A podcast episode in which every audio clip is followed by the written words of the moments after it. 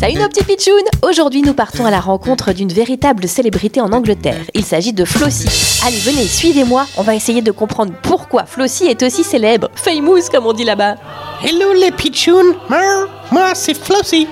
Flossie, waouh, je suis trop contente de faire votre connaissance. Mais pourquoi êtes-vous aussi célèbre Well, vous avez une véritable antiquité face à vous. Une antiquité Comment ça Je suis le plus vieux chat du monde, Vieux, mais vous avez quel âge 15 ans 17 ans bien plus que ça. 20 ans 22 ans J'ai atteint l'âge vénérable de 27 ans, 27. 27 ans Oh my god, c'est archi vieux Ça fait quoi en âge humain Euh, brr, ça fait environ 150 ans, mais je n'ai pas encore dépassé le record du monde.